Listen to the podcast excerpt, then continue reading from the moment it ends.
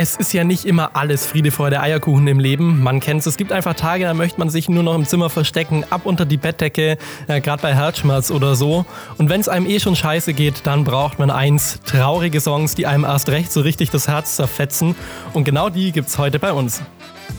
Das ist Campus Music, der Musikpodcast von Kanal C mit Marc Kessler. Und es geht wieder weiter und zwar mit The One and Only Johannes Rubner. Grüß Gott. Hallo Marc.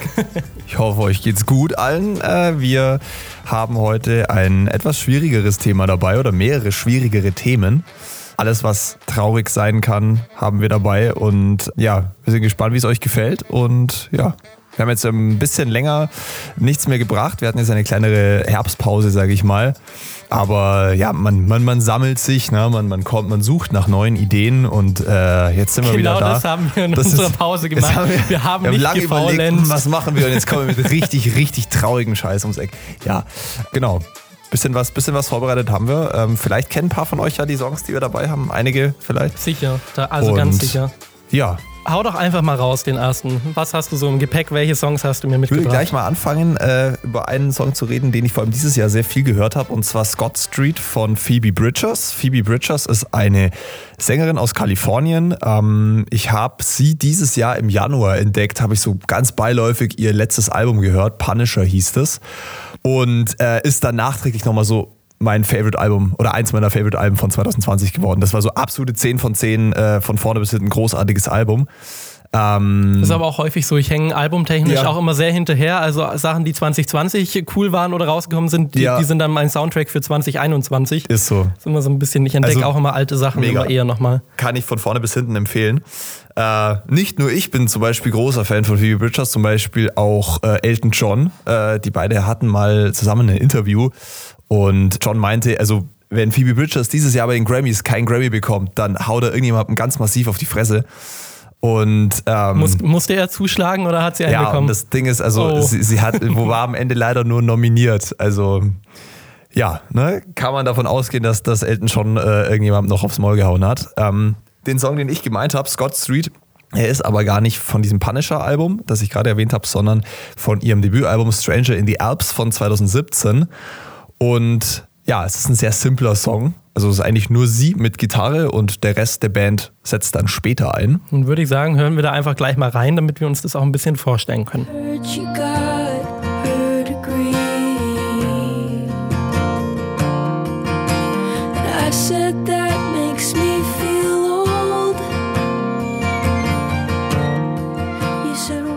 Scott Street wurde von Richards und ihrem Bandkollegen Matthew War geschrieben. Die beiden waren nämlich auch mal zusammen und dann hat sich das ganz gut angeboten. Es handelt aber nur teilweise von ihrer Beziehung, sondern eigentlich geht es um eine andere Beziehung, in der Matthew mal war, die sehr manipulativ war, also die nicht gerade gut ausgegangen ist und die auch nicht unbedingt wirklich schön war.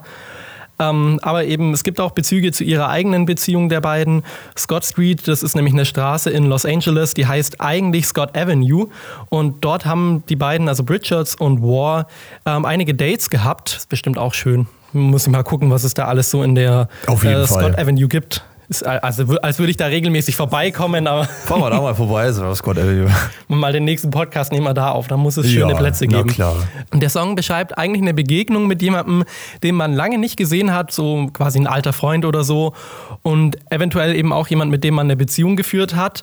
Und die Begegnung ist dann einfach seltsam. Ich glaube, jeder kennt das, wenn man so Leute ja. lange nicht gesehen hat und. Ja, man, man, man, kommt, man kommt wieder zurück und man, man denkt sich, man hat quasi so, so viel miteinander geteilt, sage ich mal. Und dann, dann fühlt sich halt aufs Erste irgendwie so, ja, halt anders an. Ja. Aber. Vielleicht auch gerade, wenn es eben nicht sonderlich gut geendet hat, dann ja. ist es ein bisschen ja. komisch, wenn man sich dann wieder sieht und keine Ahnung, wenn vielleicht auch so die Geschichte wieder so hochkommt. Ja. Und man fühlt sich dann eigentlich doch ein bisschen so, als wäre man fremd, auch wenn man sich eigentlich ja recht gut kennt oder kannte. Ja. Ja, alles bisschen, ist eine sehr unschöne Situation eigentlich, aber haben die beiden, finde ich, in einen ganz schönen Song verpackt. Ja, und genau das finde ich ist halt der Punkt. So allein die Tatsache, dass man sagt, ich schreibe jetzt mit meinem Ex-Partner oder mit meiner Ex-Partnerin zusammen ein Lied, das auch von einer kaputten Beziehung handelt. Also es muss ja nicht unbedingt deren Beziehung sein, aber also allein die Tatsache, sich da so zusammenzusetzen, ich finde das irgendwie naja, ich meine, es könnte sicherlich auch so eine Art Therapie sein, dass man einfach quasi dann sich, ja, man sammelt sich mhm. und, man, und man, man kann dann mit der Sache vielleicht besser abschließen. Also ich glaube, das könnte, könnte schon, aber es kann funktionieren, muss aber ja, nicht. Ich glaube, glaub, bei den entweder, wird es nicht funktionieren. Entweder klappt super wie in dem Fall oder es klappt überhaupt gar nicht. aber es spricht auch für die beiden, dass es äh, so gut funktioniert hat und dass sie sich anscheinend ja noch gut genug verstehen, das überhaupt zu machen, weil ich glaube, die meisten, wenn der Ex-Partner irgendwie anfragen ja, oder irgendwas ja. machen, würden wahrscheinlich. Hey, folgendes, wir haben uns Flucht vor ein paar Wochen ergreifen. getrennt, aber hättest du Bock, einen Song zusammenzuschreiben? Vor allem dann auch über das Thema, also ich glaube, spätestens beim Thema werden dann viele ja. Äh, raus, wenn es auch noch um eine kaputte Beziehung geht. Ja. Ähm, ich glaube, das spricht für die beiden, dass die sich, glaube ich, doch noch ganz gut verstanden ja. haben und dass sie dass sie nicht mit dem Nudelholz aufeinander losgegangen sind, als ja, sie Schluss das, das, gemacht das, haben. Das, das hoffen wir nicht. Campus Music. Wir machen weiter mit dem nächsten Song und zwar von einer Indie-Rock, Alternative, Pop, also alles. Einfach alles, die machen alles. alles. Band aus Manchester, UK. Und zwar äh, The 1975. Und äh, The 1975 gibt es schon seit 2002. Die haben sich damals als Schülerband gegründet. Da hätten wir höchstens eine Couple-Gruppenband aufmachen da ich, Wie alt war ich? Ich war vier. Das ist verrückt. Also hätte ich nicht gedacht, dass es die schon so lange gibt. Zumal ja die erste ja, was heißt die erste Musik, aber so, dass die, die, die ersten EPs kamen dann erst 2013. Und äh, wir reden jetzt eben über einen Track auch von einer dieser EPs und zwar den Track Me. Und das ist der letzte Track der Music for Cars EP. Und äh, der klingt so.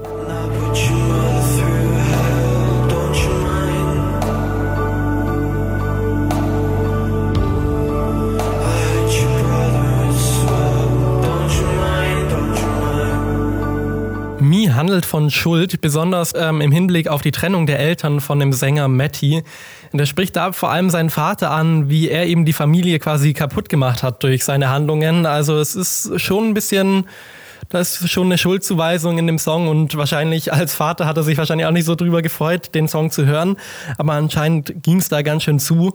Einige Zeilen sprechen auch über eine mögliche Drogenabhängigkeit. Also da heißt I'm sorry, but I'd rather be getting high than watching my family die. Kann natürlich auch einfach so ein bisschen um Verdrängung äh, gehen, wahrscheinlich. Die Familie ist quasi so einfach auf das Ende zugesteuert und äh, Matty hat das quasi gesehen, musste das mit anschauen. Und ja, das ist natürlich eine richtig schwere Zeit und natürlich kommt dann dabei ein trauriger Song dabei raus.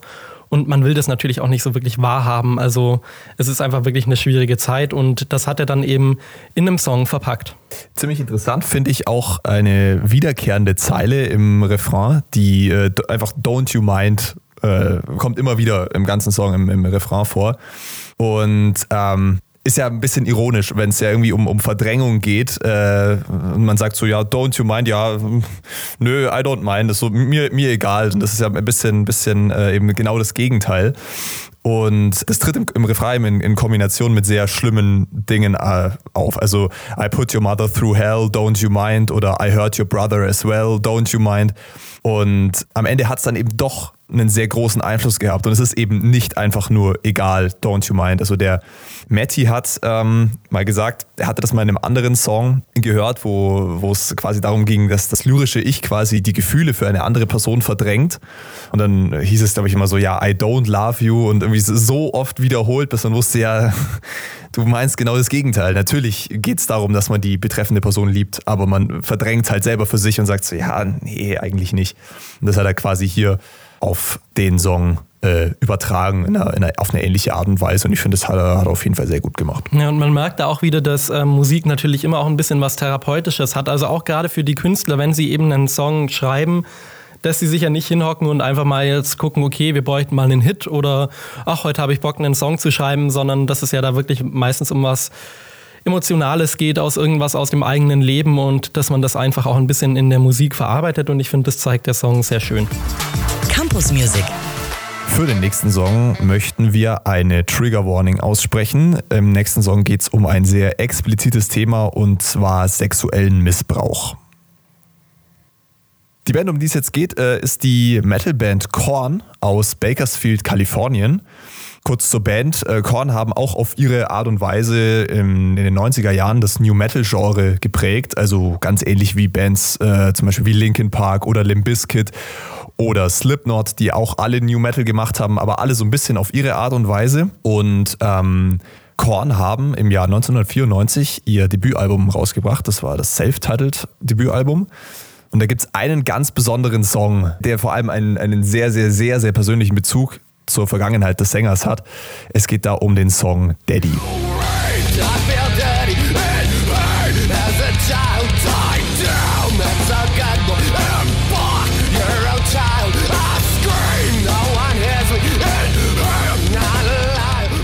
Der Sänger ist Jonathan Davis und er hat diesen Song eben über seine eigene Kindheit geschrieben und zwar ist das Thema der sexuelle Missbrauch an ihm.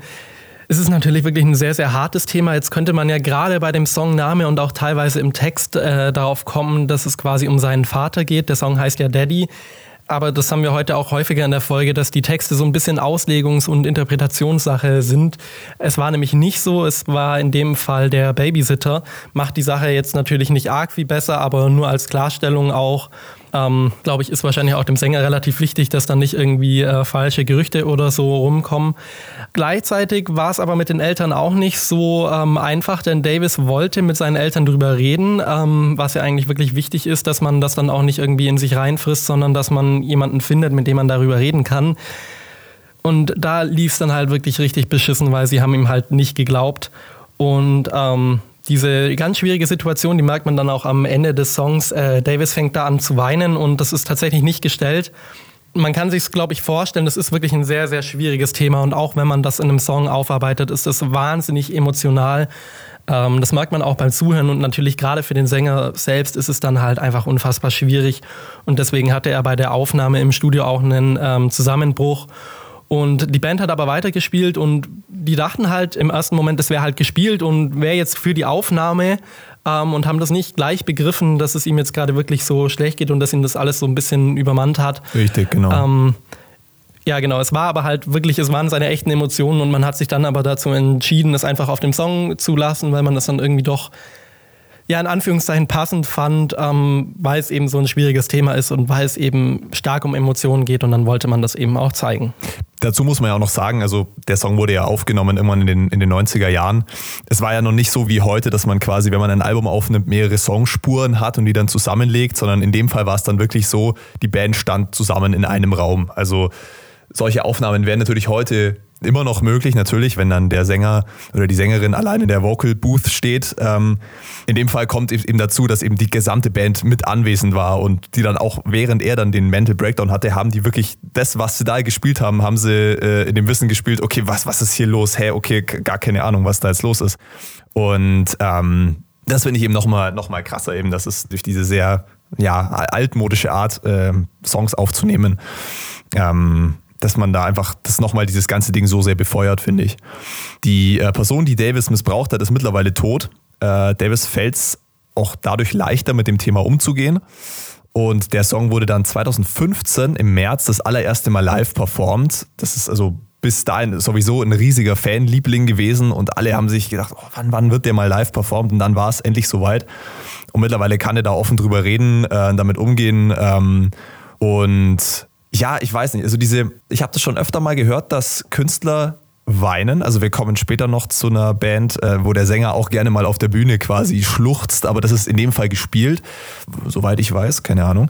ähm, ja, irgendwie, das ist einfach, keine Ahnung, ich finde es halt immer wieder krass, wenn man mit, mit Musik so viel Emotion äh, transportieren kann. Und wenn man dann wirklich sagt, so, okay, ähm, der, der Künstler oder die Künstlerin schlüpft jetzt nicht in, in eine Rolle, äh, sagt so, ich, ich singe aus der Sicht einer traurigen Person, sondern man ist dann wirklich und man äh, mhm. steht dann da drin und äh, das ist halt einfach so quasi gelebte Kunst. Also, wenn man so will, wie Method Acting. Wenn Schauspieler oder Schauspielerinnen sich irgendwie für eine Filmrolle runterhungern oder so, mhm. um den Magersüchtigen zu spielen so kann man es vielleicht in dem Fall auch sagen, ja, okay, dann wird auch in dem Fall wirklich geweint und wirklich geschrien. Und ja, äh, es, das es sind ich, einfach die echten Emotionen. Ja, ich, und ich finde find das super. aber auch wahnsinnig mutig und wichtig. Ja, also ich glaube, da, ja. da, gehört natürlich allgemein dieses Thema anzusprechen und auch öffentlich zu machen.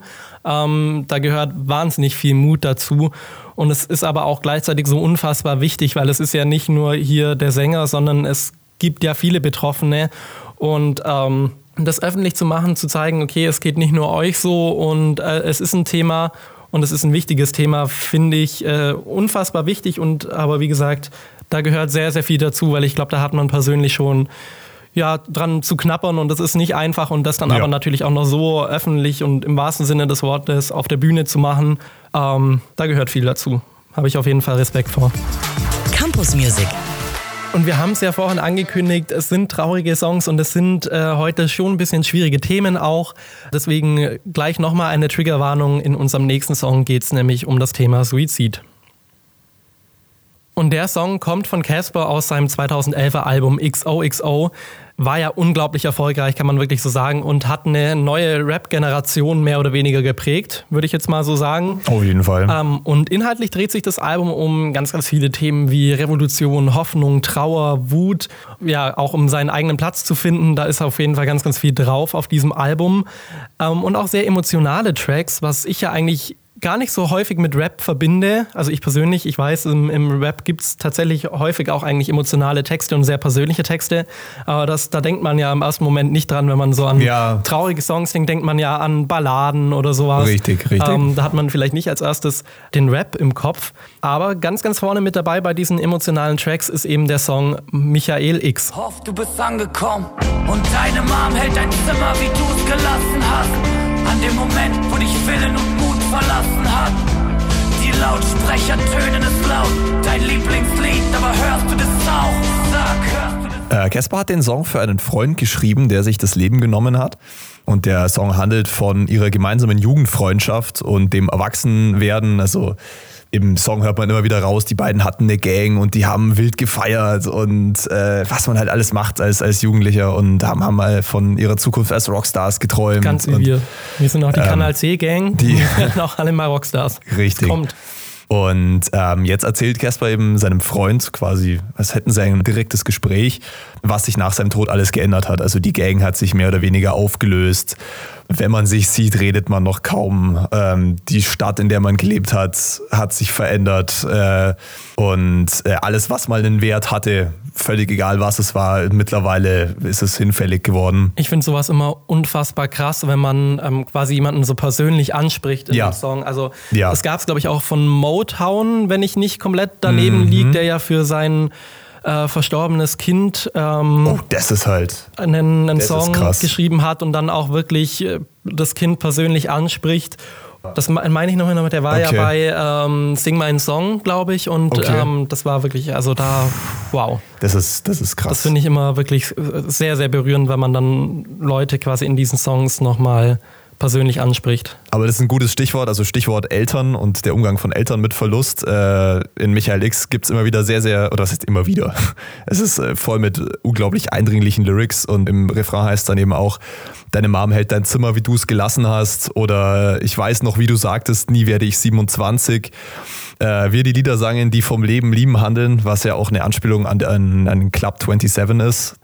Also äh, eine, eine, die Gruppe von einflussreichen, prominenten Personen, die mit 27 gestorben sind. Ähm, also unter anderem äh, Kurt Cobain von Nirvana oder Amy Winehouse. Hm. Ähm, und ich weiß nicht genau, wie alt besagter Michael X war. Ist ja auch völlig egal aber. Wahrscheinlich dem, dem Songtext nach noch keine 27. Noch keine 27. Wahrscheinlich. also. Das, ja, wenn man überlegt, er war vielleicht wirklich so, also die äh, Zeit, die die Casper besingt, wird wahrscheinlich so die Zeit um 16, 17, 18 gewesen sein. Und ich könnte mir gut vorstellen, dass der dann so wirklich so in, in unserem Alter oder so war, so um 22, 20 rum. Mhm. Und, äh, und das finde ich auch gut, dass der Song nicht darauf eingeht, warum er es gemacht hat, weil das ja quasi dann so die ja, es ist passiert so, wie es ist, aber es geht jetzt mehr darum, wie quasi die Menschen damit umgehen. Ja, ich glaube, das wäre auch ein, einfach ein anderes Thema. Ich glaube, das ist was anderes, da warum er es gemacht ganzes, hat. Und ganzes Konzeptalbum drum schreiben oder eben, so gefühlt. Ich glaube, es sollte hier auch einfach darum gehen, okay, wie, wie geht es jetzt Richtig, weiter, wie gehen genau. wir damit um? Ähm,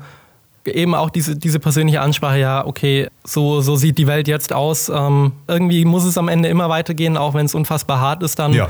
Ähm, ja. Und ich glaube, das ist einfach eher das Thema von dem Song. Ich habe übrigens vorhin vollkommenen Schwachsinn erzählt, möchte ich an der Stelle korrigieren. Motown ist natürlich ähm, ein Musiklabel, ah. fängt aber ähnlich an wie der Künstler, der heißt okay. nämlich Motrip. Motrip, so, ja, Motrip. Ab, ab jetzt ergibt das Ganze ja, auch Sinn. Motrip es tut mir, mir leid. Mir Campus Music. Weiter geht's. mit dem nächsten Song. Äh, ein Song einer Band, äh, mit der ich Kanal C schon lange Nerve. nicht, nicht nerven, aber wir kennen nerven, die Band die, inzwischen. Die, die haben auch schon mal drüber gesprochen. Die, ich oft, die auch schon mal in einer anderen Podcast-Folge aufgetaucht ist. Hört mal rein. Eine, eine ja, auf jeden Fall. Eine ähm, Band aus UK. Eine ja, Alternative Metal, Piano, alles Mögliche. Es ist, Die machen auch alles. Es ist es geht auch um, eine es geht alle. um, Wir haben es heute geht nur alles wieder, Bands. Es geht mal wieder um Sleep Token. Und zwar haben Sleep Token ähm, 2019 ihr Album Sundowning rausgebracht. Jetzt nicht so im klassischen Sinne, so von wegen, ja, wir haben euch hier eine Single, wir haben hier noch eine Single und dann kommt vier Wochen später das Album. Sondern alle Songs, es sind zwölf Tracks, wurden im Abstand von zwei Wochen von Juni 2019 bis November 2019 veröffentlicht. Immer zur selben Uhrzeit, immer, ich glaube, Donnerstagabend, immer wenn die Sonne eben untergegangen ist, Sundowning. Ne? Und Bloodsport, das ist der letzte Song, über den wir jetzt auch äh, etwas genauer reden, der bringt diese Reise quasi zum Abschluss. Ja, fast ein halbes Jahr ging es ja sogar. Ähm, kommt jetzt alles zum, zum Ende und bringt alles Gesagte quasi auf den Punkt. made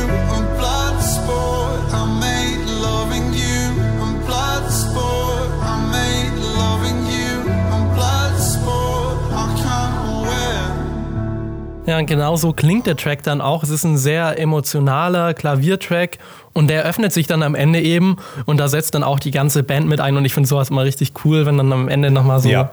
wenn man Ist einfach so nochmal ein- so einen richtigen Earcatcher hat und wo dann Ja. wirklich nochmal so richtig Power kommt. Das ist auch so ein bisschen so das, das Konzept bei Sleep Token. Diese Songs fangen meistens sehr ruhig an und am Ende setzt dann quasi alles ein. Und ähm, ich bin ja jemand, also dass, dass, ich, dass ich Lyrics nur bis zu einem gewissen Grad, also ich, ich sag selten, hey, der Song hat mir gut gefallen, weil ich die Lyrics so gut fand. Das kam erst so ein bisschen mit der Zeit. Ich sehe es eher dann so als, als Gesamtding. Ja, da bin ich aber voll Ne? bei dir. Also es gibt ja immer auch so die Diskussion ähm, in Musikredaktionen, wenn ein Song kommt. Ah ja, der Songtext, hm. Ja. Ähm, und dann ist immer so die eine Hälfte, nein, kein Mensch versteht diesen Songtext, kein, Mhm. kein, äh, kein juckt's wirklich, wenn man den im Auto oder so hört, denkt sich keiner, ah, okay, das bedeutet jetzt das und das und das ist die Bedeutung Und und, ich das, da- das ja, ist Also, halt- ich finde auch immer Musik tatsächlich immer ein bisschen wichtiger als, ähm, als den Text. Ja, oder halt einfach als Gesamt. Als Es ist ja auch häufig so, dass der Song, also die Musik zuerst da ist und dann erst der Text dazu kommt. Also Ja. ABBA zum Beispiel hat ja teilweise dann einfach immer so äh, so Dummy-Texte mit reingeballert, damit sie einfach den Song schon mal da hatten, Das weil war so sie als- einfach als Melodie musikalische dann, Idee das- hatten. ja, genau. Und dann witzig. der eigentliche Aha. Text kam erst später. Also bin, Ja, ich, das bin ist- ich ganz deiner Meinung. Das ist, das ist cool. Ähm, trotzdem irgendwie so mit, mit der Zeit wächst man da dann doch so ein bisschen rein und ist halt vor allem bei, bei Sleep Talken feiere ich die Lyrics generell.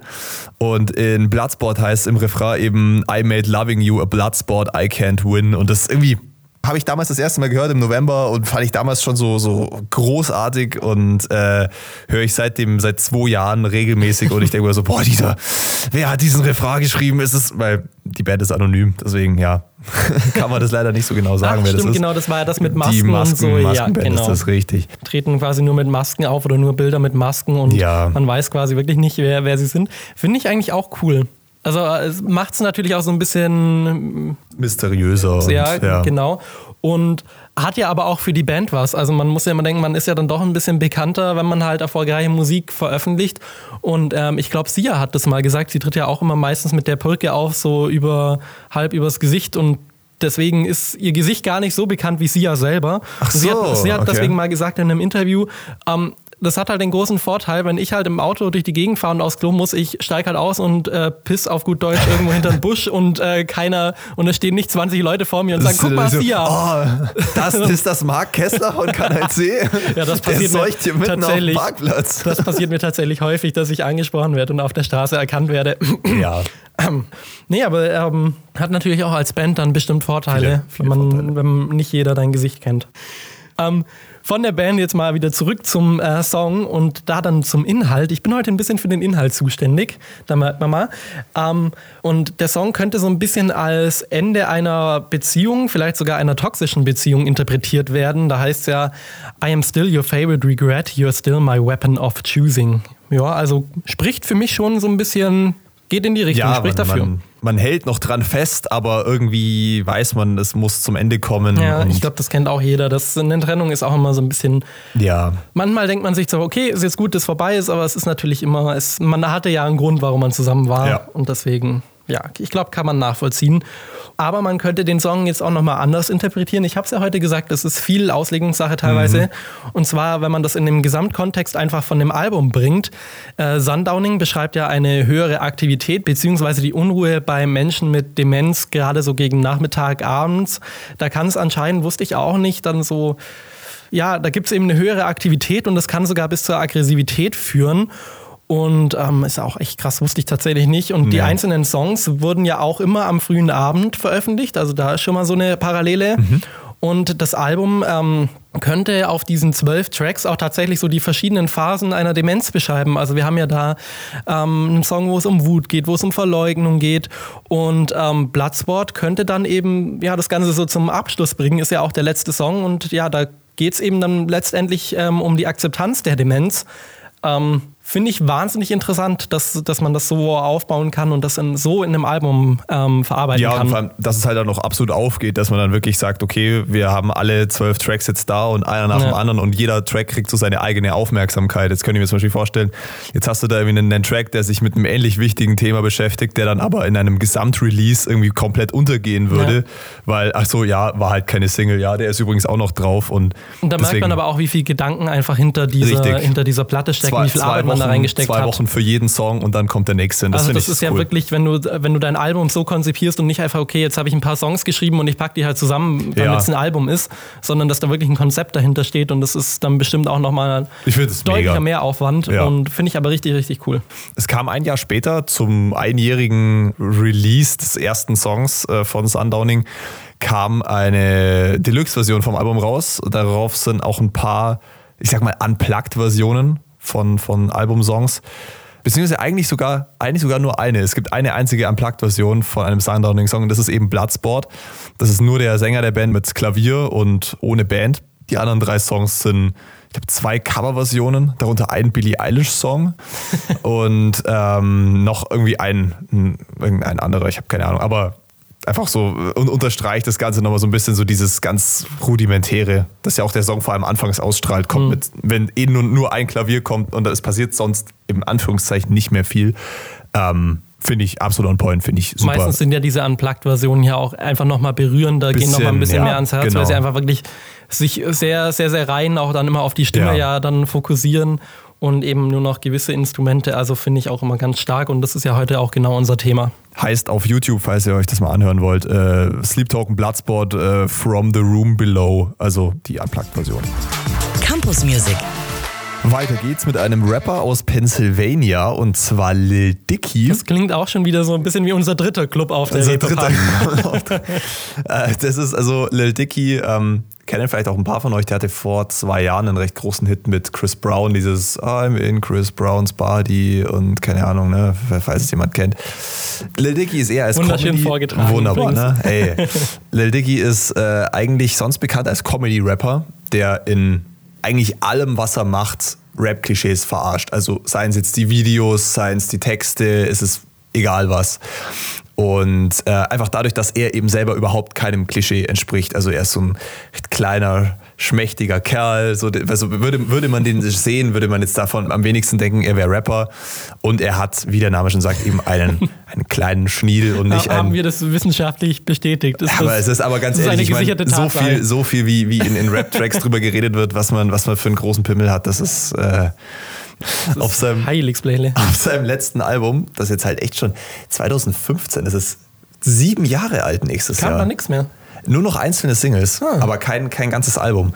Ja, aber Ähm, manchmal auch schön. Ich meine, wenn man, wenn, wenn es für ihn reicht, wenn er klar, ausgesorgt hat, und klar. davon gehe ich mal ganz gesagt, stark aus, dann Wir hatten es ja, wir hatten's ja vorhin bei, bei Sleep Token. Es ist eigentlich gar nicht so schlecht, einfach Singles rauszubringen, Ja. weil du dann einfach den Songs einzeln äh, mehr Aufmerksamkeit man schenkst. muss auch mal ehrlich zugeben, die aller, aller, allermeisten Leute hören ja auch nur deine ein, zwei Singles, die veröffentlicht werden, Die die, erfolgreich werden und, und- der Rest vom Album ist ja eh immer nur so wirklich für, Ja. für Hardcore-Fans. da hast du dann, ja, es ist. Und ich meine, es ist ja auch ein entspannteres Leben, wenn man einfach nur mal, okay, ich habe jetzt gerade eine Idee für Ja. einen Song und veröffentliche den Song dann eben. Und man verkopft sich dann nicht in dem kompletten, kompletten Konzept. Arbeit. Ja, so, genau. ich habe jetzt eine coole Songidee. Oh, jetzt mache ich, jetzt mache ich da ein ja, man muss nicht immer an einem kompletten zweiteiliges Album arbeiten. Konzeptalbum mit, ja, mit 20 Tracks und nee, keine Ahnung. Jedenfalls, das letzte Album von Lil Dicky äh, heißt Professional Rapper, ist von 2015 und auf diesem Album findet sich ein Track mit dem recht unscheinbaren Namen Molly. and that's true. Really wish that I didn't care about you anymore. but I do. What do I do in the rap life? Make a motherfucker choose up in that fight. Make a young couple do something sad like being broke up. Even Molly beschreibt eine gescheiterte Beziehung. Damit haben wir es heute irgendwie. Es Ja, ein bisschen. Das ist Oh je, irgendwie das oh Thema je. des Tages. Beschäftigt anscheinend viele Leute so eine gescheiterte Beziehung. Ähm, die hat er tatsächlich wegen seiner Karriere beendet. Ähm, für seine Rap-Karriere ist er eben quer durch die USA einmal auf die andere Seite nach Kalifornien gezogen.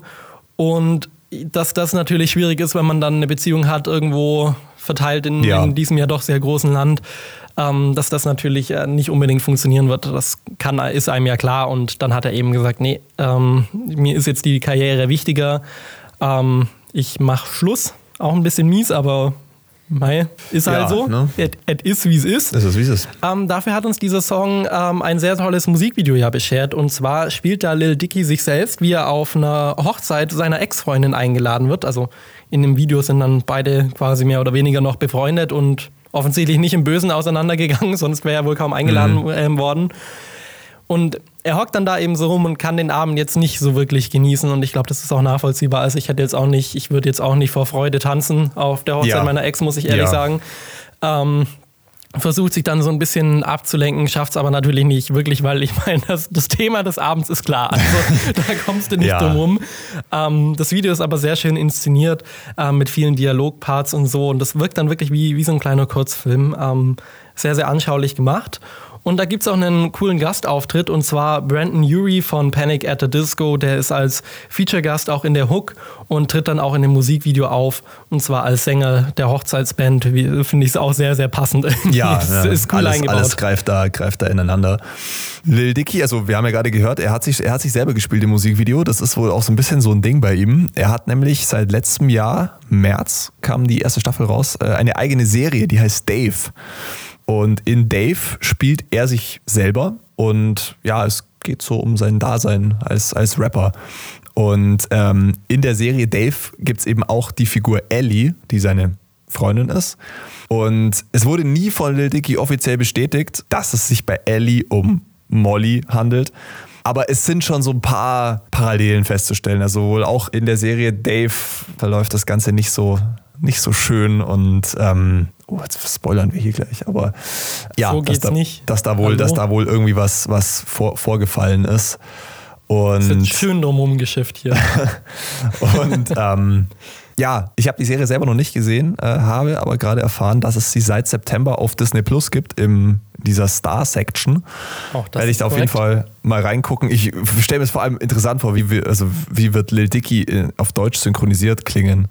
Oh, ja, ja, ich oute stimmt. mich gerade als jemand, der Serien immer noch mit deutscher Synchro guckt, aber Ich aber auch häufig. Ja. Häufig, ehrlich gesagt. man kann ja, man kann ja mal gucken. Man hat Ähm, auch halt oft auch so Serien, die guckt man so ein bisschen nebenher und dann Ja, da will wisse dich dann weiß ich so. nicht auch noch auf Englisch. Ja. Bin ich, wir bin ich verweisen gespannt, wie heute die- auch die ganze Zeit so schön, so guckt mal da auf Bist der da, guck mal hier, da. bisschen- ja, hier man muss, man auch muss die Leute äh, ver- Das ist vernetzen. ein ne? Rundum-Service hier bei uns.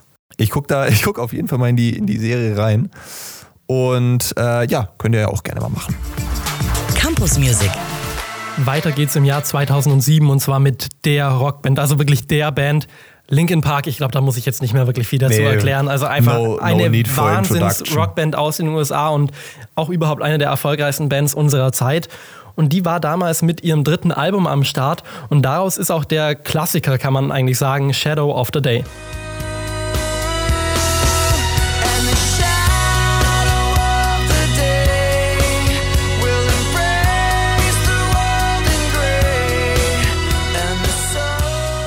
Äh, Shadow of the Day ist ein unglaublich trauriger Song. Und also das war er halt schon bevor sich Chester Bennington 2017 das Leben genommen hat. Aber man merkt schon so ein bisschen seit dem Tod von ihm, wirft es ja, also im wahrsten Sinne des Wortes, ja wie, wie, so, einen, wie so einen Schatten auf die Songs. Man, man hört die Songs, aber man, man hört sie nicht mehr mit dieser, mit dieser selben Euphorie wie damals, sondern es bleibt halt immer so, so ein bitterer Nachgeschmack.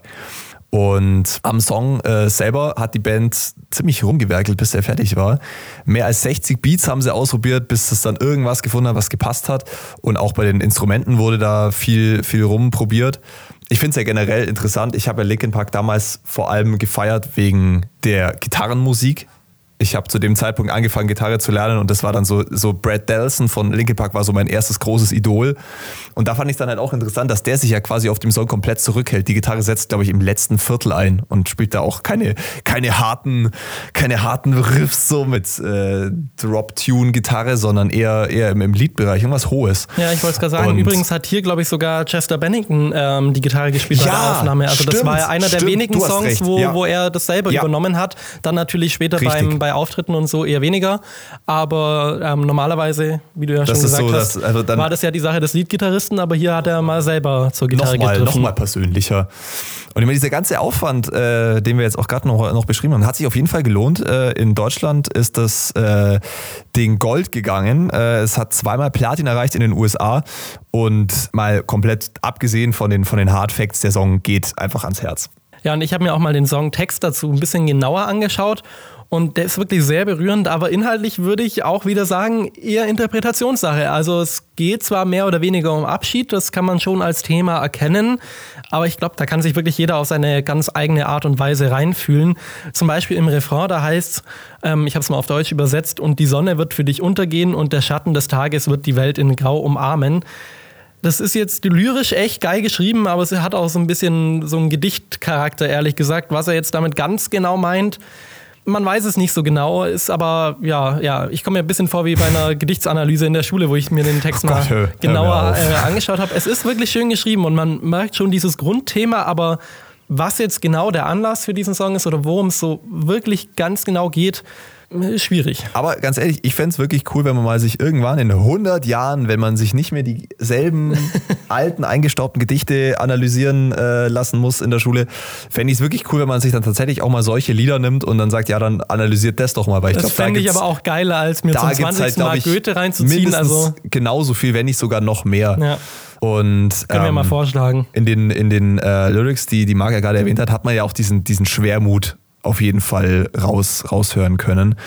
Und ähm, das ist halt so ein bisschen auch das Leitthema der Band. Es geht um, es geht um Abschied, es geht um dunkle Zeiten, es ist eher etwas düster alles und es hat auch zum, zum Album an sich gepasst. Also dieses dritte Album, äh, Minutes to Midnight, war ja dann auch so das erste Album, in dem sich Linkin Park so ein bisschen von ihrem bisherigen Stil gelöst haben. Klar, es gab immer noch so, so ein paar Hardbanger, so Given Up oder No More Sorrow, schallert heute auch immer noch ganz massiv. Aber es gab sehr viele Balladen und zwar so, ich glaube, auf, auf den ersten beiden gab es wirklich Balladen. Gut, Nump auf dem zweiten Album, aber sonst Aber die, die haben sich ja auch so ein bisschen entwickelt, also wirklich Ja. sehr aus der Rock-Richtung und dann im Laufe der Zeit immer mehr, Immer ein bisschen mehr, Pop-Einflüsse, mehr Balladen. Ja, also das Und- konnte man bei Linkin Park schon sehen. Ja, aber eben die, die, die, die hohe Konzentration an, an Balladen auf dem Album. Also wir hatten es ja dann nochmal äh, Leave Out All the Rest und In Between. Es war, waren alles so richtig, richtig traurige Sachen. Am Ende des Tages ist es aber auch eigentlich egal, um was es ganz genau geht. Äh, die Stimme von Chester Benning, dazu muss man nichts sagen. Das ist äh, unerreicht und wird auch immer unerreicht bleiben. Und ähm, Shadow of the Day ist auch vor allem jetzt einer der schönsten traurigen Songs. Ich habe bei Shadow of the Day damals ein bisschen gebraucht, muss ich zugeben. Als ich Linkin Park entdeckt habe, dachte ich mir so, hm, das ist so ein bisschen, ja, ich will so die, die harten Tracks, so, ja, mit, mit geiler Gitarre, aber irgendwie so mit der Zeit hat man da dann doch so eine gewisse Sensibilität entwickelt und sagt so, also vor allem ich finde auch jetzt so Leave Out All the Rest oder so super und ähm, ja, man, man kommt rein. Ich finde es auch so cool, wenn man einfach verschiedene Seiten von sich zeigen Ja. kann. Also eben Ja. nicht nur, hey Leute, wir können, wir können wirklich hart rocken, sondern eben, wir können auch die sanften Töne. Richtig. Äh, wir können euch auch da auch ein bisschen auf eine andere Art und Weise berühren. Ähm, das finde ich immer ganz cool, wenn man da eben ein bisschen äh, vielseitig ist. Ja, hast recht. Campus Music. Und beim nächsten Song, da musst du mich jetzt, glaube ich, wirklich vom Mitsingen abhalten, Hanni. Das, das musst du ändert mich nicht viel. aber das, auch. Das möchte wahrscheinlich keiner hören.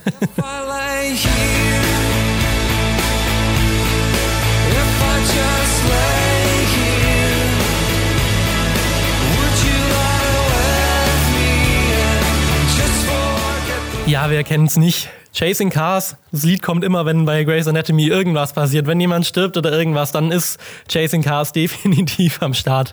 Ist tatsächlich so, also es hat auch viel zum Erfolg äh, beigetragen. Also ähm, die Verknüpfung mit der Serie ähm, kommt auch bei Google, ich, wo ich recherchiert Ja. habe und man gibt Chasing Cars ein bei Google, dann kommt sofort als Vorschlag Grey's Auch bei, Anatomy. auch bei YouTube. Ich habe das, wenn man sich einfach mal nur, man, man guckt sich einfach nur das Video an und sofort so, wer ist auch von Grey's Anatomy hier? Und ja, Grey's Anatomy, oh, als das gekommen ist, als Person XY gestorben ist.